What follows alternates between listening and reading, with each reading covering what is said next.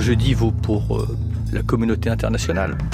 On s'évertue à entretenir, voire à réanimer un modèle économique marchand qui est la cause de tous ces désordres. Ah là là, il nous a posé ça sur la table à France Inter. Et puis il est parti, Nicolas Hulot. Les feux de forêt, les inondations, les catastrophes naturelles qui font des réfugiés climatiques en Asie et en Afrique, mais qui touchent de plus en plus directement nos sociétés, nos entreprises, nos États-providence. Que nous a-t-il dit? Il nous a dit que le problème, c'est notre modèle d'échange et de production. Le capitalisme libéral mondialisé est-il définitivement incompatible avec l'environnement? On peut aussi le regarder autrement, hein. on peut le regarder pas comme Hulot mais comme Trump.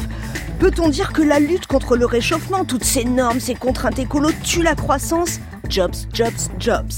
Écologie et économie, est-ce un oxymore? Intellectuellement, moi j'ai envie de croire qu'il est possible de concilier les deux. Des usines, des villes, des transports, des énergies, ne pas vivre moins bien mais apprendre à vivre autrement, c'est ça la promesse de la transition.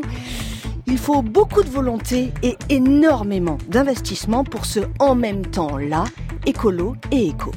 France Inter, on n'arrête pas l'écho. Alexandra Ben Saïd.